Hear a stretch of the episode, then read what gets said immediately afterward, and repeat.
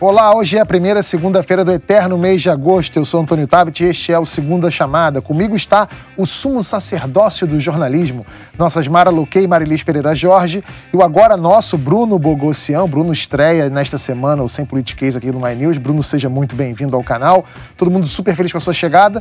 E o outro nosso convidado de hoje é o cara da revista Golpista ou Comunista Veja, dependendo da matéria, claro, o André Petri. É Petri ou é Petri? Petri. Petri. André Petri. Uma trindade que está longe de ser santíssima, executivo, legislativo e judiciário. Vivem se bicando. A treta da vez é entre o STF e o governo. Quem ganha dessa vez? Deus deu à família brasileira a Amazônia, a Mata Atlântica e o Pantanal, mas parece que temos um governo que não está muito aí para o meio ambiente, não. Na China, uma menina que era um lindo anjo da internet revelou-se um filhote de cruz credo. Mas antes disso tudo, a gente vai começar esse programa com uma oração para você se inscrever aqui no My News ou, quem sabe, convencer algum herege a fazê-lo. Roda a vinheta, Bia.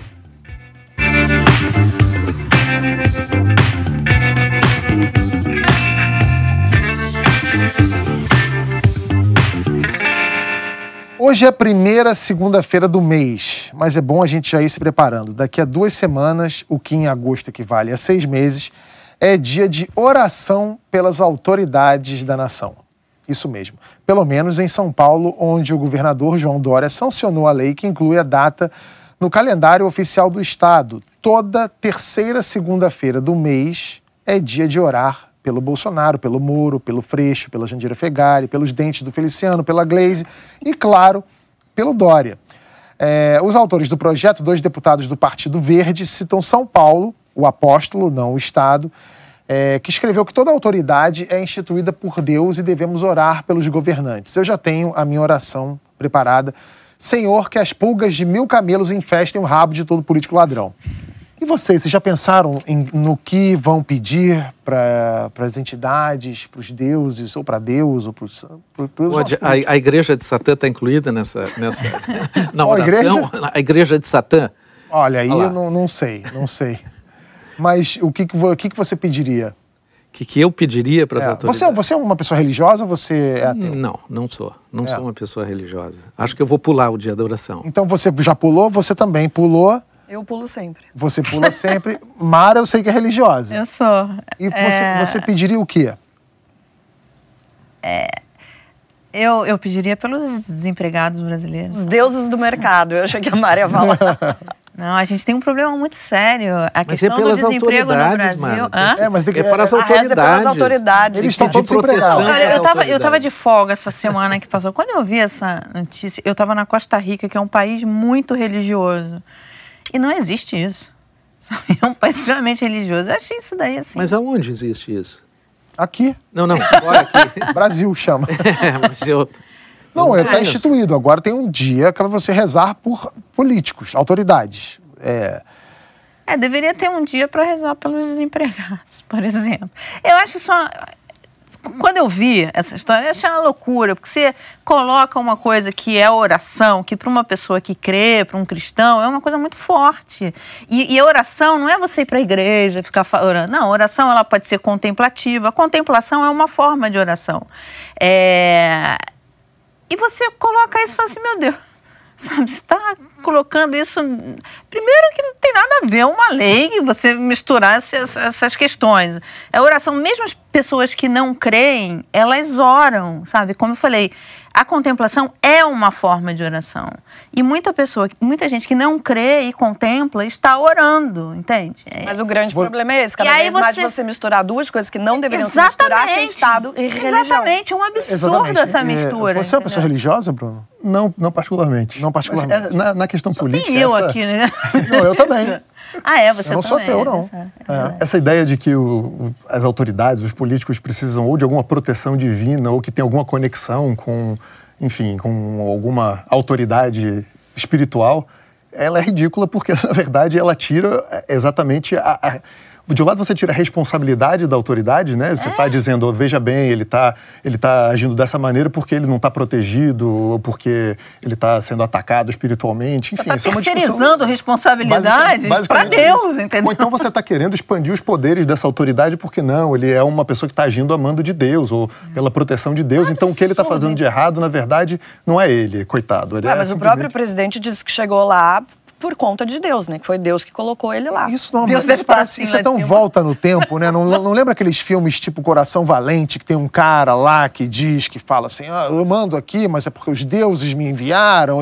Eu sempre acreditei em Deus, eu nunca acreditei nos homens, né? Qualquer um que fala que chega para mim falando em nome de Deus, eu já desconfio e falo assim, não, você...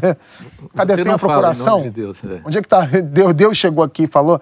Não, eu não, é aquela história de Brasil, o país onde futebol é religião, religião é política e política é futebol, né? É, a gente mistura isso tudo. Agora, é, esse negócio de oração tem um conceito muito amplo, né? Tem uma passagem do, do Velho Testamento em que uns moleques tiram sarro do profeta Eliseu por ele ser careca. Aí sabe o que ele faz? Ele ora e Deus manda um urso que mata 42 crianças. Podia é um ter tipo, dado cabelo para ele, é um tipo né? De, mais fácil. É, é, é, Esse tipo de oração. É, duas ursas, na verdade, né? São duas ursas, né, Bia? Duas, matam 42 crianças. Vocês acham que essa é uma oração boa para mandar para Brasília? Eu assim? acho, na verdade, que as pessoas, quando leem a Bíblia e se deparam com situações como essa, elas deixam de acreditar em Deus, né? Porque que Deus é esse que mata. É, Mas você sabe que eu tenho crianças. um amigo que. Olha eu provocando a Mara aqui. Não, eu tenho um amigo que é padre que ele fala o seguinte: o grande pecado da Igreja Católica foi ensinar o temor a Deus e não o amor de Deus. Entende? Porque as pessoas temem a Deus. E não Mas é, é que isso. esse temor a Deus foi muito útil na formação da igreja. Em algum momento, e que está muito coisa no Velho Testamento. Você vê que o Novo Testamento ele faz toda uma releitura de tudo isso. É, é uma justamente... novidade, né, que o cristianismo, na verdade, trouxe. As religiões pagãs no Império Romano, por exemplo, não, não, não existia o temor a isso ou aquilo, né? até porque os deuses tinham algumas características humanas. O cristianismo é que introduz isso. Até aquela biografia, aquela o Edward Gibbon, que escreveu uh, Declínio e Queda do Império Romano, que é um livro espetacular, é. ele, ele demonstra isso, né? ele fala de como o cristianismo introduz, substitui o amor e a pelo temor e a vingança e etc., pelo menos na origem. Né? E assim, como você disse, cresce é. e vira um fenômeno essa religião. Exatamente. Agora, esse, essa lei, só para dizer uma coisa, isso é medieval. É exatamente. Isso é medieval, porque isso, isso vem da noção antiga de que reis e rainhas, imperadores eram uh, uh, uh, designados, por, designados Deus. por Deus e tinham uma, né, um mandato divino. É, e, é, e, é, e, é, e eu acho que acima de tudo é covarde, porque a gente vive num país de gente muito com muito pouca instrução e você convence uma pessoa a rezar por aquela figura e com, ela quase vira refém dela, né? É. Porque você fica rezando por alguém, como é que você não vai votar nesse cara depois? E quando você fala covarde, eu acho que você colocou uma coisa. Foi muito bem colocado isso, porque você tem hoje no Brasil uma situação muito dramática e que é, eu acho que os políticos não estão se dando conta disso, e o presidente, inclusive, que essa massa de desempregados durante tanto tempo. Isso está deixando as famílias com uma desesperança.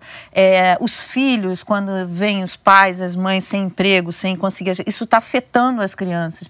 Isso, esse é o grande problema do Brasil uhum. hoje. É essa massa de desempregados. Estão desempregados durante. É muita gente durante muito tempo. Não dá para a gente ficar perdendo tempo com esse tipo de coisa. Uhum. Quer dizer, essas pessoas têm, têm que atentar para o que está acontecendo, efetivamente, da gravidade disso. A Marilis viu um documentário agora que fala sobre essa relação de Estado, religião e tudo que é sobre o satanismo, que pode, por incrível que pareça, defender o Estado laico. Como é que o, o Sete Pele pode te ajudar nisso? o Sete Pele. Sabia que é um dos apelidos do. Sete Pele, mochila de criança, ruim. pé da Jandira Fegali e, e coentro no camarão. É o nome do Sete Pele. Olha só, esse é um documentário que saiu agora nos Estados Unidos. É, acho que não chegou aqui no Brasil, chama Hail Satan. E ele, o documentário não é não é muito bom, mas assim, vale a pena. Hail Satan que é tipo Viva Satã, né? Viva Satã, Viva Satã.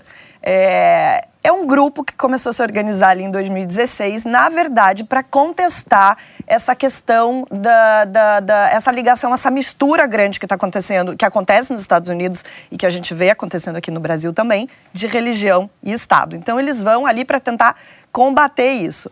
É, como é que isso começou? Então, pegar um exemplo aqui. Eles foram para algumas assembleias, alguns, alguns eh, espaços legislativos nos Estados Unidos é, promovem cultos, rezas, do mesmo jeito que a gente vê que acontece aqui em alguns espaços no Brasil. Você pode, de qualquer religião, você pode ir lá se inscrever para levar a sua religião para fazer uma reza, fazer alguma coisa nesses espaços. É, para contestar isso, essas pessoas desse grupo que teoricamente cultuam o satanismo foram lá e se inscreveram pedindo também o espaço para não deixar, olha que loucura, para não deixar que os cultuadores de Satã ocupassem o espaço público, eles acabaram com a reza nesse, nesse espaço. Ou seja, não, não vamos fazer. Então, sim, se não pode um, não pode ninguém. Nesse mesmo, nesse mesmo lugar, eles estão travando uma, uma, uma, briga aí com esse, com esse Capitólio, vou, vou procurar aqui qual é a, a cidade. É, eles queriam erguer uma placa com os dez mandamentos na frente desse espaço público. Aí a galera desse grupo, o que, que fez? Fez um crowdfunding para levantar dinheiro para construir uma estátua de Baphomet, que é uma das representações de Satã, para colocar ao lado dessa, dessa tábua aí dos dez mandamentos. Então, uma briga lá, querem colocar, não pode, então, já que não pode, então não pode nada. Mas assim, o que é interessante desse documentário é que você vai ver assim, mas quem são essas pessoas? Eles fazem o quê? Fazem sacrifícios? Tem aquela coisa de se vestir de preto, algumas imagens satânicas, mas assim, são pessoas, na verdade, são ativistas políticos, são ativistas dos direitos humanos, porque eles defendem é, pautas como casamento gay, defendem é, decisão a, é, livre do aborto. É, agora, assim, até tem uma brincadeira assim, que eles só usam aquele tridente para ir para praias e rodovias para limpar esses lugares. Então, na verdade, é gente que propaga o bem. Acredite se quiser. Satã do bem. O Satã do eu tô bem. Achando, eu tô achando que você é dessa seita, mas... Você vem de preto eu já. Sou, eu, não sou, eu não sou de seita nenhuma, eu não acredito em nada, mas assim, eu achei eu achei até simpático. Eu vou dar um spoiler aqui. Eu já estou falando bastante coisa do documentário, mas eu vou dar um spoiler para vocês verem até onde a coisa vai. Como eles são, na verdade, defensores, são pacifistas. Em algum, algum desses cultos, esse número de pessoas foi crescendo tanto, para você ter uma ideia, que já chegou a 50 mil pessoas no mundo inteiro. Ele já tem escritórios em vários lugares, inclusive agora os Estados Unidos reconheceu o satanismo como religião, ou seja, as pessoas que doam dinheiro dinheiro para essa, essa religião agora tem isenção de impostos, que é uma coisa que eles não tinham. É, então, então é isso que eu ia falar. Esses caras tinham que vir para cá para ver, ver se a gente acaba com a isenção de, de fiscal para todas as igrejas. Pois né? é, mas eles conseguiram agora então ter isenção de impostos, eles têm sede em vários lugares. E aí, num desses cultos que eles estão lá, tem uma pessoa que está muito lá inflamada, falando, e eles falam de, de, de, de coisas, é, fazem um ativismo político ali e tal. Uma das pessoas defende a morte do Trump. Essa pessoa foi expulsa do grupo porque eles são tão pacifistas que eles não aceitam. Será que é por isso ou porque não pode matar Satã? Vai saber. Estão legislando em causa própria, de repente, mas você não sabe. Acabou com o meu discurso, eu chamando eles aqui de pacifistas. É, vai mas, que... Assim... Pode ter um corporativismo ali, mas não, não Tá ligada. É. É, o documentário não é incrível, mas é interessante porque, na verdade, é isso. Eles estão querendo combater é, essa ideia, inclusive, de que os Estados Unidos são um país cristão, querem dizer estão combatendo essa ideia que está se propagando, que é uma coisa que tem acontecido aqui no Brasil também, é, e principalmente tentar mostrar para as pessoas a importância de você separar igreja de Estado. Eu acho que a coisa mais emblemática nisso tudo foi aquela marcha ali religiosa que apareceu o presidente com Jesus, não sei o quê. a coisa da arma. Arminha com a mão. É.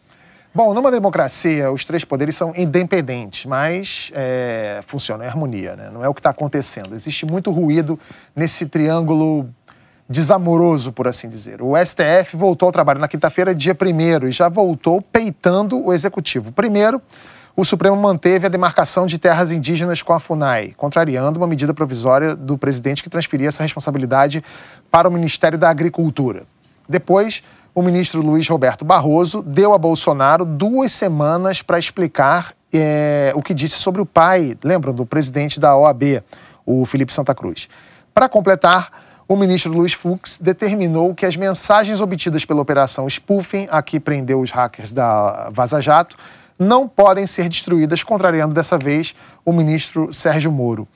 O Bruno, qual é a mensagem que o STF está passando? A gente está tendo, depois do, do hack wars, a gente está tendo um autoritarismo wars aí, assim, autoritarismo com autoritarismo se paga? Como é que é isso? É a questão do equilíbrio entre os poderes, separação entre os poderes, parece que está tão, enfim, em desarmonia no Brasil que cada ato parece um, um, uma declaração de guerra ou um ato de guerra, né? Parece ah. que cada vez que um dos poderes sobe o tom ou, ou ultrapassa algum limite, o outro também se sente ou no direito ou então acha que só consegue interromper aquela, enfim, aquilo que está acontecendo, ultrapassando algum outro limite. É canetada de um lado, canetada do outro, né? Pois é, em muitos casos parece que é um concurso para ver quem é mais arbitrário, né? Quem consegue é, ignorar algum aspecto da lei ou da Constituição para responder ou reagir ao outro. Enfim, isso, dependendo do, do, ponto de vista que você olhar, vai parecer que é, é, algumas dessas medidas são justificadas. É, é, muito, muito delicado tratar disso e precisa ser tratado de um jeito que você identifique exatamente quais são os limites da lei. Quando o Supremo, quando o plenário do Supremo é, é, decidiu que aquela medida provisória do Bolsonaro que devolvia, enfim, que mudava as atribuições e o, colocava a FUNAI em outro guarda-chuva, que aquilo era ilegal porque é, é, a Constituição estabelece que você não pode editar duas medidas provisórias com o mesmo tema na mesma legislatura. Porque se a Câmara, o Congresso, que é quem é responsável por analisar uma medida provisória e ver se ela é válida ou não é válida e aprovar aquilo transformar aquilo em lei, é, se o Congresso decidiu de uma maneira A, o presidente não pode no dia seguinte desfazer aquilo, porque a prerrogativa do Congresso é aquela, é, é definir qual é a legislação. Então, é, é tá, parece estar tá muito claro exatamente. Mas o presidente reagiu de outra maneira. Ele tratou como se aquilo fosse uma. É, é, ele entende que ele errou, diz que ele errou depois, mas ele achou que o voto que o, o ministro Celso de Mello deu, que é o ministro mais velho, o decano lá do, do Supremo, dizendo que ele está afrontando a Constituição, ele achou aquilo injusto. Então. Pessoal. Exatamente, ele tratou aquilo como algo pessoal, porque disse que foi o presidente que está atentando contra a Constituição. É, enfim, de fato foi o que aconteceu. Se o presidente tomou uma decisão que vai exatamente contra o que diz a Constituição, enfim, o diagnóstico do Celso de Mello naquele momento estava absolutamente correto. Não, é, não dá para tratar isso simplesmente como uma questão de uma disputa de poderes pessoal. Mas o Bruno, você não acha que o papel do, do STF ele vai, ele, ele tende a, a ganhar um, um, papel relevante nesses excessos que esse governo está cometendo? A gente fez uma entrevista com o ministro Barroso lá em Londres, que está aqui no canal, onde ele dizia exatamente isso, o papel iluminista do, do Supremo, onde ele vai ter que atuar para conter algumas coisas que estão sendo feitas que estão levando a gente de volta à Idade Média, como você colocou. É, retrocessos muito graves, e, e, isso tende a fazer. O, o, o Supremo tem tende a assumir um papel para impedir essas coisas. Mas acho que é por isso que a gente precisa analisar e observar esses atos, esses, cada decisão dessa, de uma maneira muito fria. Não parecer simplesmente um cabo de guerra entre os poderes, uhum. dizer que um está querendo ser mais poderoso ou atropelar o outro. Uhum. É, eu acho que, é, é, nesse caso específico da FUNAI, está muito claro qual era uhum. o, o, papel do Supremo ali. Uhum. É, quando o Supremo diz que o, o presidente também não pode editar um decreto e mudar ou, ou extinguir conselhos de consulta popular uhum. que foram criados por lei, ele também está simplesmente aplicando o que diz a Constituição, porque é, uma lei ela é discutida no Congresso, aprovada, e o presidente, numa canetada, ele não pode simplesmente acabar com o que dizia aquela lei. Então, é, é, não é uma disputa simplesmente para ver quem é que fala mais alto e quem tem mais autoridade. É, não, não, dá para desvirtuar essa discussão. Uhum. Eu acho que, em alguma medida, o dado talvez novo nisso aí, me parece, o Supremo sempre tomou decisões que contrariam decisões do governo. Isso acontece volta e meia. Só que a reação do executivo, a reação do Bolsonaro às derrotas judiciais, ela é muito exagerada. Quando ele, ele, ele, ele rebate o Celso de Mello, dizendo que o Celso de Mello o agrediu pessoalmente. Aliás, eu não vi nada de pessoal no que o Celso de Mello disse. Ele foi estritamente jurídico e constitucional. Então, as reações do governo me parece que levam, que elevam o tom. E aí se caracteriza essa disputa. Em vez de você aceitar. Qual era a tradição brasileira? Olha, eu discordo da decisão judicial, mas a decisão judicial se cumpre e tal. E baixa a temperatura. Ele não baixa a temperatura, ele eleva a temperatura.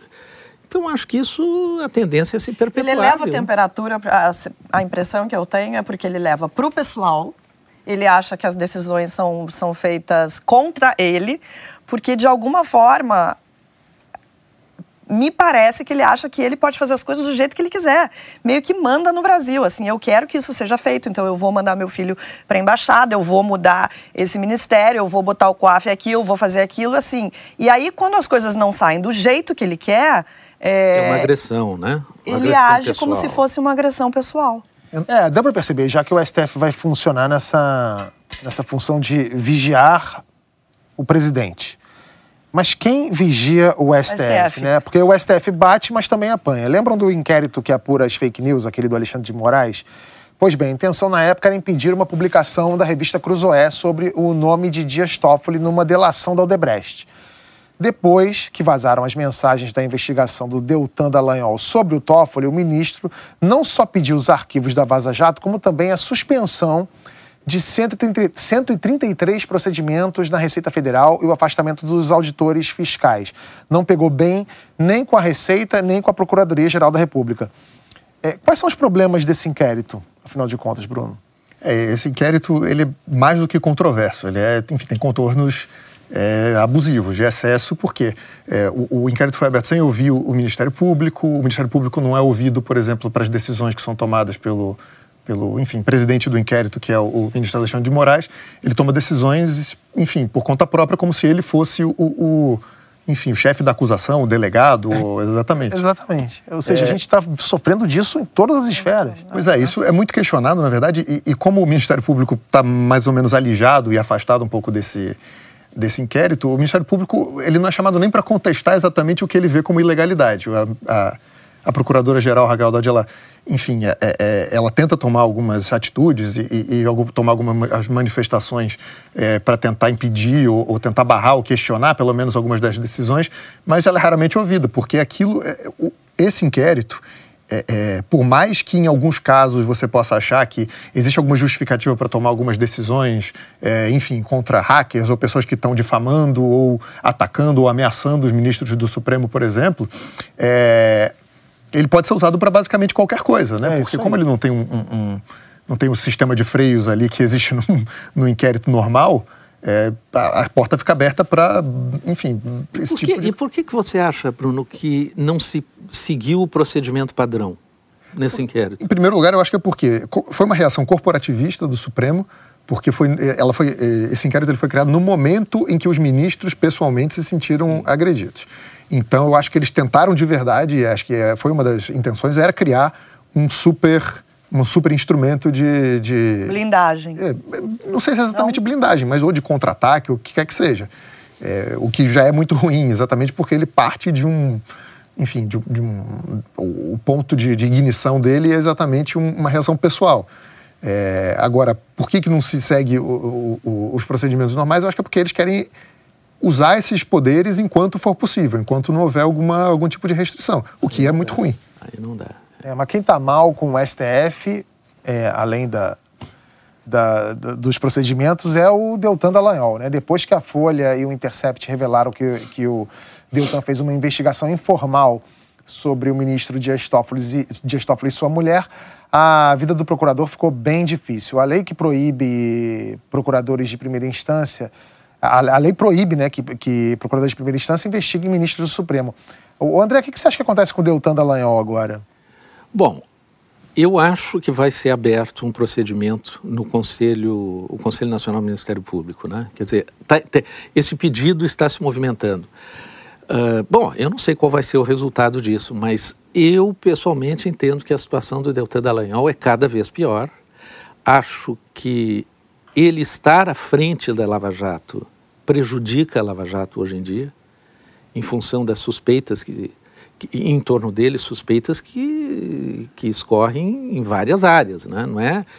É, né, é, é testemunho, é, enfim, aquelas coisas todas que apareceram em relação a ele, de empresa para dar palestra. É. Eu acho que, não dá, olha, num, num, país sério a coisa já estava resolvida. Se afasta. Num país sério ele não teria que se afastar. Exato. O próprio ministro Moro não teria que se afastar, porque afasta. nesse episódio, por exemplo, da, da, da, da prisão dos hackers, que de repente o ministro começa tem acesso a essa lista pelo menos foi o que pareceu, tem acesso a essa lista dos hackeados, começa a avisar alguns hackeados que foram hackeados.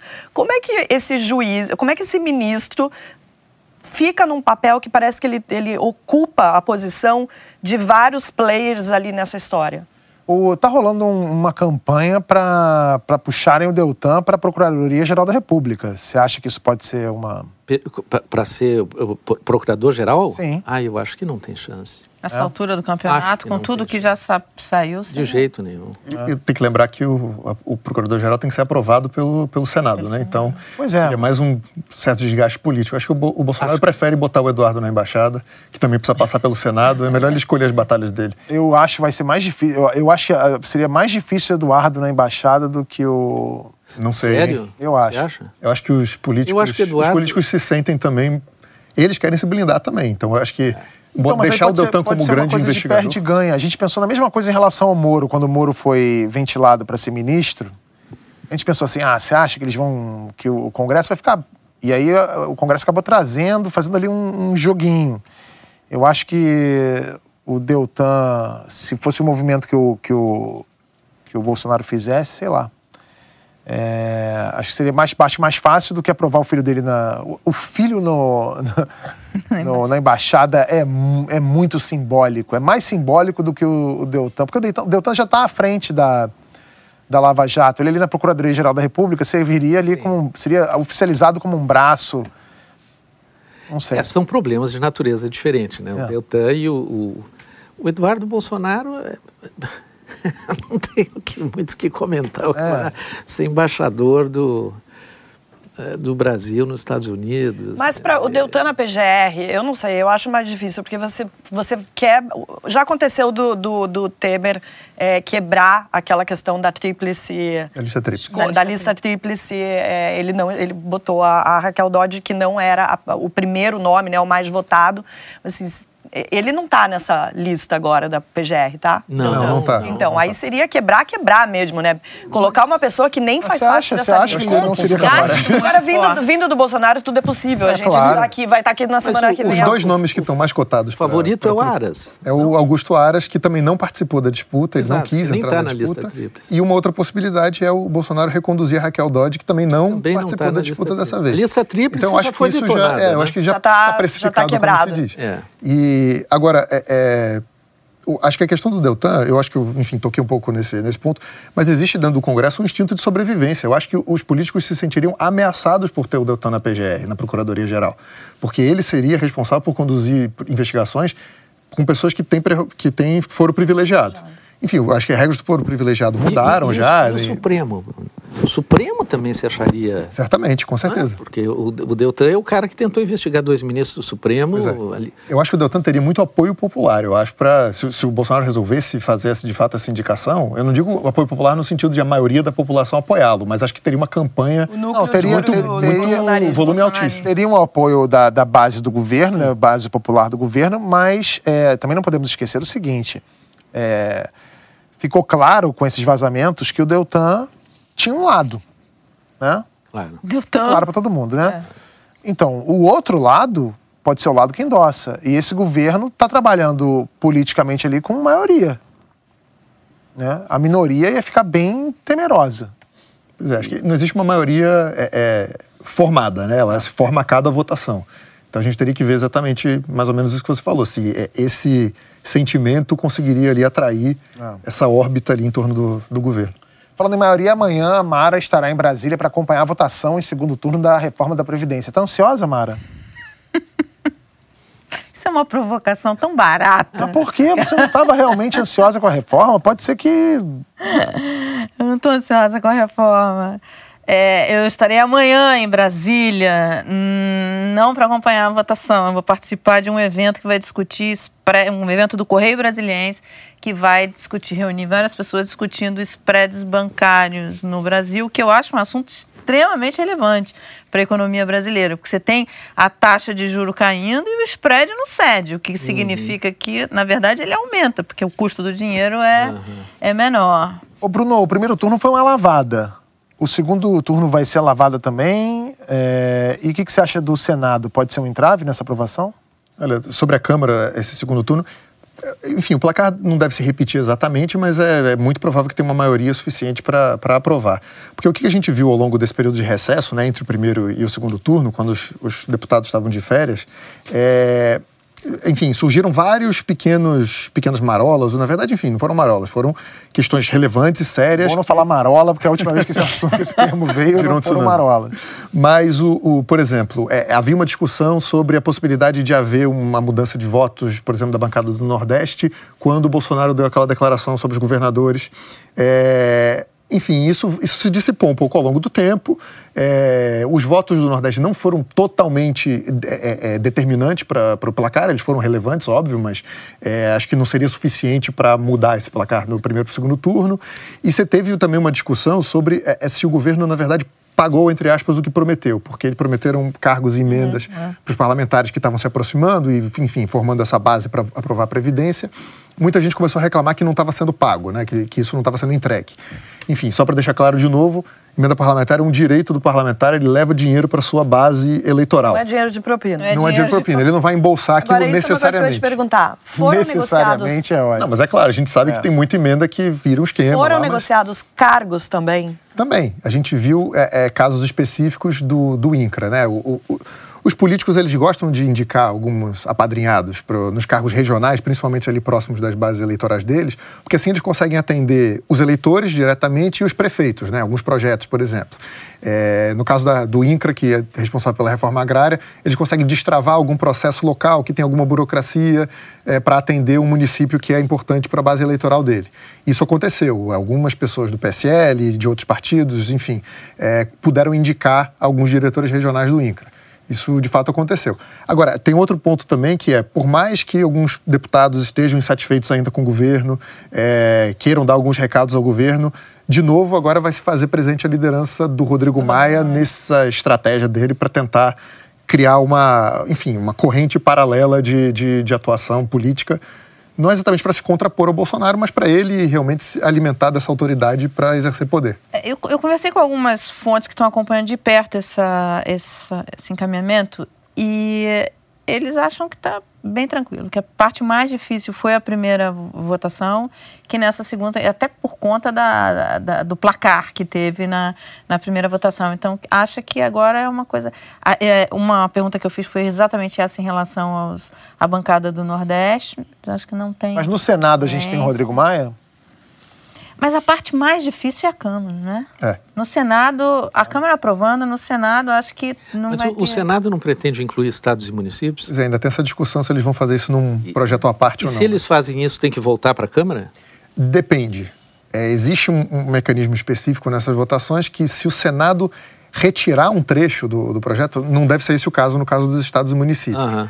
Mas se eles resolverem retirar só um trecho para tentar é, é, enfim, criar um, um, novo projeto depois em relação aos estados, aí não precisa voltar para a Câmara. Mas provavelmente não é isso que vai acontecer. Uhum. Se eles quiserem realmente incluir os estados nesse projeto, aí teria que voltar para a Câmara mesmo. Mas aí, nesse caso, eles têm o apoio dos governadores, porque os governadores claro. querem, claro. eles não querem é, ter que resolver esse, esse problema. Então, eles vão ter o, o apoio dos governadores para colocar, enfim, colocar o, os estados Bom, a revista The Economist publicou mais uma capa icônica sobre o Brasil. Dessa vez não é o Cristo decolando ou o Cristo desgovernado. É... O tema é o desmatamento da Amazônia. O texto diz que o presidente Jair Bolsonaro, aspas, deixou claro para os infratores que eles não têm nada a, a temer, fecha aspas.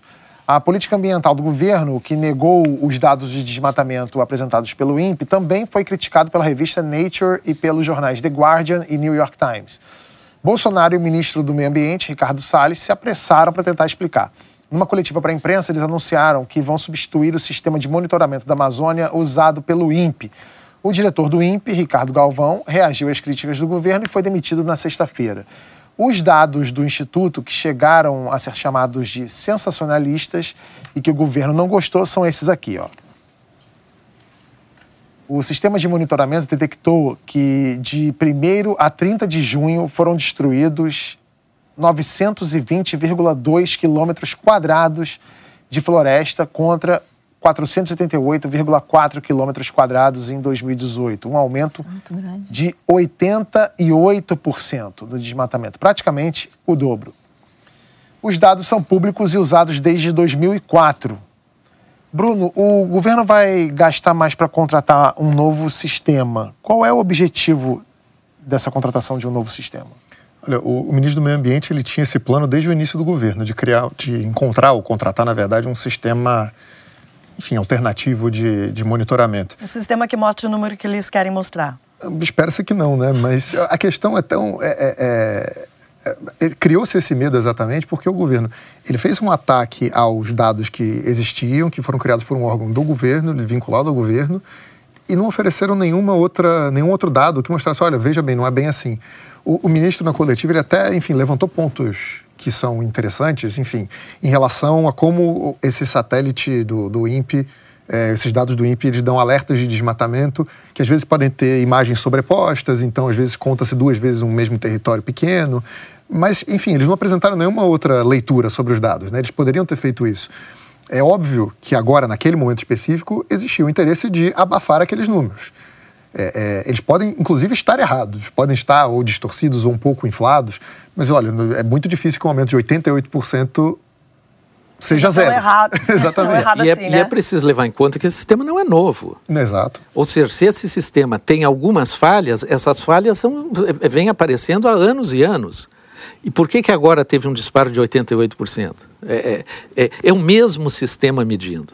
Não, é um o, sistema que é respeitadíssimo mundialmente. Interna, é. O que, o que eu acho que o governo não percebe, isso, isso me remete a, a, ao governo da Kirchner, quando a inflação está me incomodando.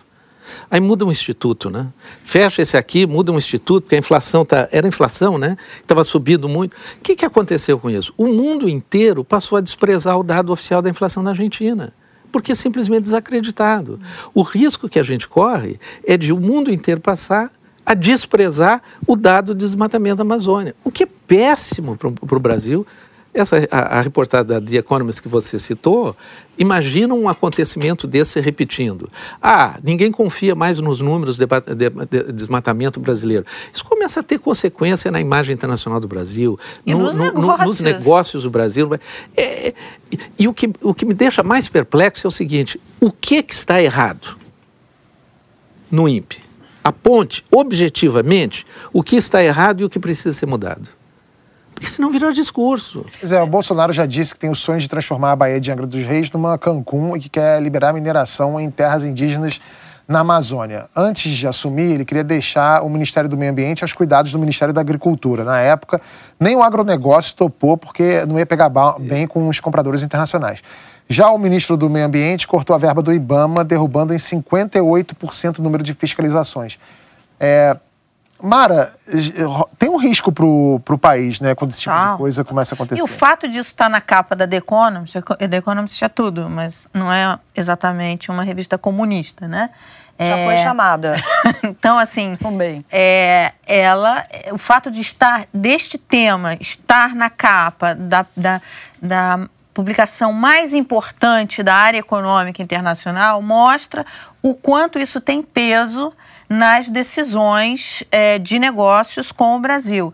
É, quando eu estava em Londres, lá, quando a gente está fazendo lá, montando o escritório, a gente teve algumas reuniões com alguns diplomatas e tal, falando da importância que é, porque assim, com o, com o Brexit, você abre uma oportunidade para exportadores brasileiros uh, é, no Reino Unido, abre e tal, mas ele falou assim, isso vai ser duramente questionado, porque isso é questionado. A própria The Economist faz esse apelo né? Exatamente. aos investidores Exatamente. e aos governos que Exatamente. pressionem e exijam. Exatamente. Então, assim, esse é um tema na sua lista de fala Bolsonaro, agora a, seguindo a Marilins, a coluna da Marilins, faltou Fernando Noronha.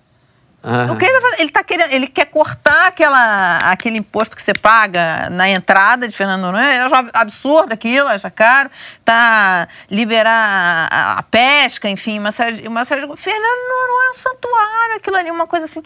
Então ele saiu. É para acabar com o surubão. é para acabar com o surubão de Noronha. Olha, é, olha que interessante. É, você, crianças que conhecem Fernando Noronha, por exemplo, quando viram essa, essa notícia, falam assim: meu Deus, não pode acabar com isso, porque é, ele, ele está fazendo um arrasa quarteirão. O, lá em Londres, o Sebastião Salgado fez uma palestra é, na London Photo, durante a London Photo, que ele chamou atenção para isso. Ele falou assim: olha o que vai acontecer com as reservas indígenas brasileiras. O Brasil tem reservas indígenas. É, em outros países, nos Estados Unidos, você tem guetos, você tem alguns guetos ali que colocar. No Brasil, não, de fato tem. Uhum isso pode acabar. Gente, mas essa negação de dados científicos a gente está vendo em várias áreas. Então você pega uhum. é, a questão da, do que aconteceu com a Fiocruz, né? É, gastaram 7 milhões numa pesquisa lá, tem dados sobre o consumo de drogas, e aí por que o dado não é exatamente é, o que corrobora é, o, o, o, que o ministro, o Osmar Terra, acredita, eles acham que aquela pesquisa não vale. É, aí você vê uma. O Osmar Terra deu uma entrevista agora nas amarelas da Veja esse final de semana, e ele fala que se for legalizado o, a maconha medicinal, e se só a maconha for legalizada, a gente vai ter um pulo aí de consumidores de droga para 50 milhões de pessoas. De onde ele tira esse dado? Esse dado que ele fala não é um dado científico, não é uma pesquisa, não é, não tem fundamento nenhum, é só achismo. Ele não fala nem consumo de drogas, ele fala dependência química. Dependência verdade, química, é... não é? Ele não, exatamente, é. ele não fala que 50 milhões de, de, pessoas vão passar a usar maconha, ele fala que 50 milhões de pessoas vão ser dependentes químicos, que isso vai ser um problema no Brasil. Case isso é internacional, o único país do mundo que vai ter Pois é, então assim, é, ele não pega nenhum exemplo de país que legalizou é, tanto o uso medicinal quanto o uso recreativo para se pautar e trazer informações para que essa discussão seja de fato uma discussão é, uma discussão saudável, uma discussão que leve a alguma coisa. Não, são só dados jogados ao vento aí que não, não serve para absolutamente tem... nada a não ser inflamar esse, esse núcleo bolsonarista mais duro que fica achando que a gente vai viver, virar um país de gente drogada é que isso tem uma coerência, né? Coerência anticientífica. E, ah, é, é, é uma coerência. É um ele ataca instituições brasileiras que são muito respeitadas. Exato. Fiocruz. É. O IBGE. E... Lembra IBGE? IBGE, exatamente. Quer dizer, o dado de, de desemprego. Exato. É. O dado não me agrada, então tem algum não problema serve. aí. E eu não aponto qual é o problema. Tem mais esse detalhe, porque eventualmente pode ter algum problema, de fato. Então me aponte objetivamente onde é que está o problema e nós vamos mudar. Então é uma razia em torno de instituições técnico-científicas que tem um padrão. E onde isso vai nos levar é preocupante. A gente tem uma preocupação muito ideológica, né? E pouco prática, né? Nossa educação, que é paupérrima, a gente podia estar investindo nela para as pessoas, sim, daqui a alguns anos, é, perceberem ou notarem ou terem as suas próprias conclusões a respeito sobre consumo de drogas, liberação, aborto, outras questões importantes e não só vir essa chuva ideológica do que é certo, que é errado, que pode, que O que não. é muito curioso em se tratando de um presidente que vive dizendo que faz as coisas sem viés ideológico. É o que mais e tem. Tudo é viés é, tudo tem viés ideológico eu mudo o INPE para botar gente. É tudo é viés ideológico. E aí ele se iguala a regimes como o da Venezuela, como foi o caso do governo Kirchner, enfim, de regimes que ele, ele combate, mas ele é se iguala. Coisa, é, a tal, é a tal da síndrome da ferradura que a gente já falou aqui algumas vezes. Eu recomendo a todos que também acessem o perfil Bolsopetismo no Twitter, que é maravilhoso, porque todas as notícias tem São sempre iguais. um paralelo, paralelo, com os governos passados nossos aqui. A gente, não, não é novidade para ninguém o que a gente está passando. Mudando de assunto, olha essa moça, que linda essa mulher, olha aí, ó. Ela é a chinesa Kiao Bilu. Ela era chamada de Sua Alteza na plataforma de streaming de vídeos Douyu. Ela tinha mais de 100 mil seguidores que a idolatravam. Teve fã que chegou a, a doar 15 mil dólares para essa princesinha vlogger aí. Só que ela usava um pouco de filtro na imagem. Um dia, o filtro falhou numa transmissão ao vivo e ela apareceu assim, ó. A princesinha, na verdade, era uma mulher de 58 anos.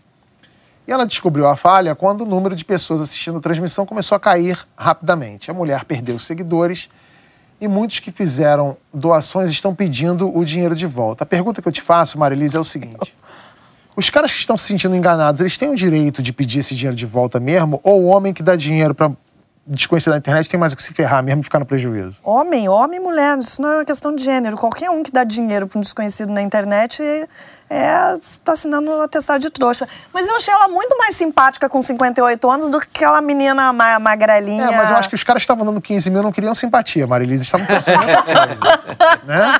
Pior ainda, entendeu? Você tá dando dinheiro. Agora que eu me toquei, eu tava muito. Uma menina daquela ali, você tá querendo alguma. Assim, é. Sério, tem que se ferrar, né? Eu também acho, tem que se ferrar. Eu tenho um conhecido, não vou dizer nomes aqui. Eu tenho um conhecido. Eles dão dinheiro para pessoas na internet. Eu tenho um conhecido que trabalhou comigo na Globo. Fala aí quem é. Não posso. não posso, não posso. Inclusive porque tá de rolo com uma amiga nossa. Hum, qual Esse... amiga? Ah, ele vai me contar isso fora do ar. Fora do ar eu vou te contar. Fora do ar eu vou te contar. E ele tava pagando é, contas da pessoa. A pessoa tinha uma conta de luz, pagava a conta de luz, pagava a conta de gás, pagava o condomínio. Não, que ficou pagando um tempo as contas dessa, não, mas eles dessa tinham mulher. um relacionamento, não, a só passando. conhecia pela internet. Ah. Pela internet? Pela internet. Aí foi pagando contas. A pessoa não morava nem aqui no Brasil. Aí ele falou pagando assim. Pagando em dólar ainda? Pagando em euro, em euro. em euro. E aí ele falou assim: não, eu vou pra aí, a gente vai se conhecer e tal. Pagou tipo seis meses de conta, chegou lá, tomou um bolo, nunca mais viu, ou seja, ele só pagou seis meses de conta dela. Ela agora deve estar arrumando o outro otário para pagar. Gente, mas isso é muito comum. Tem muito golpe na internet. Você vê, por exemplo, mulheres, às vezes, que são enganadas. Começam Muitas, um romance por meio de aplicativos. Uhum. E, assim, quem ainda está do outro lado, claro, a gente profissional, patife canalha profissional, é. é. tanto homem quanto mulher, que consegue envolver a pessoa de um jeito. Você imagina o grau de, de a lábia que essa pessoa tem para criar um grau de envolvimento que faz com que a outra. Ou a carência da mande outra. dinheiro, bote dinheiro na conta. Eu acho uma Agora, loucura. Você tem, a New Yorker deu uma matéria faz muito tempo falando desses golpes e, e olha que perigo. É, é eles contaram o caso de um americano que começou a mandar dinheiro é, para alguém na África, alguma coisa assim, e que dizia que ia remeter para ele, não sei o que. Bem, resumo da ópera. Ele teve o patrimônio dilapidado e foi envolvido em lavagem de dinheiro. Então começou a responder por crime de lavagem de dinheiro. Uhum. Quer dizer, se enrolou muito na história. Então, essa, essa questão de você sair mandando dinheiro para qualquer pessoa e ainda tem esse, esse viés que hoje ainda você o pode crime ser envolvido de... num crime exatamente uhum. e o crime de lavagem de dinheiro ele é extremamente grave e está sendo monitorado vários governos, porque é a, a, forma de se combater terrorismo, de se combater tráfico de drogas, enfim, essas coisas Eu todas. Eu quero saber quando é que vão botar esse filtro aqui, que a gente está precisando. Estamos mesmo. É, um filtrozinho não, desse. Não, é só tirar essa luz. Essa luz aqui, ela maltrata a gente, cara. É, Sabe que usaram um filtro de rejuvenescimento nesse filme novo do Martin Scorsese, com o Robert De Niro, que, o The Irishman. Uhum. E aí o Martin Scorsese, em determinado momento da edição, lá da pós-produção, ele reclamou, falou que estava exagerado demais, estava ficando ridículo a cara do Robert De Niro. Robert De Niro com, com 20 anos de, de idade. Aí eles ajustaram lá, botaram. Deve ter um botão que você gira para um lado e para o outro. Gente, eu 15 quero, anos, eu, vou, eu quero anos. esse filtro para gravar, gravar as colunas do My News em casa, botar esse filtro. Assim. É, Já pensou? Maravilhosa. Aliás. Tem muito mais seguidores, Tabit. Pois é, o mesmo filtro é, que essa chinesa aí usou para enganar milhares na internet, o traficante Clauvino da Silva usou para tentar enganar os guardas e fugir da cadeia. A diferença é que ele usou esse filtro na vida real. Olha só o vídeo. Pode mandar tirar o óculos? Tira, tira de tira óculos. Isso. Aí. Show. Tira a peruca dele. Isso.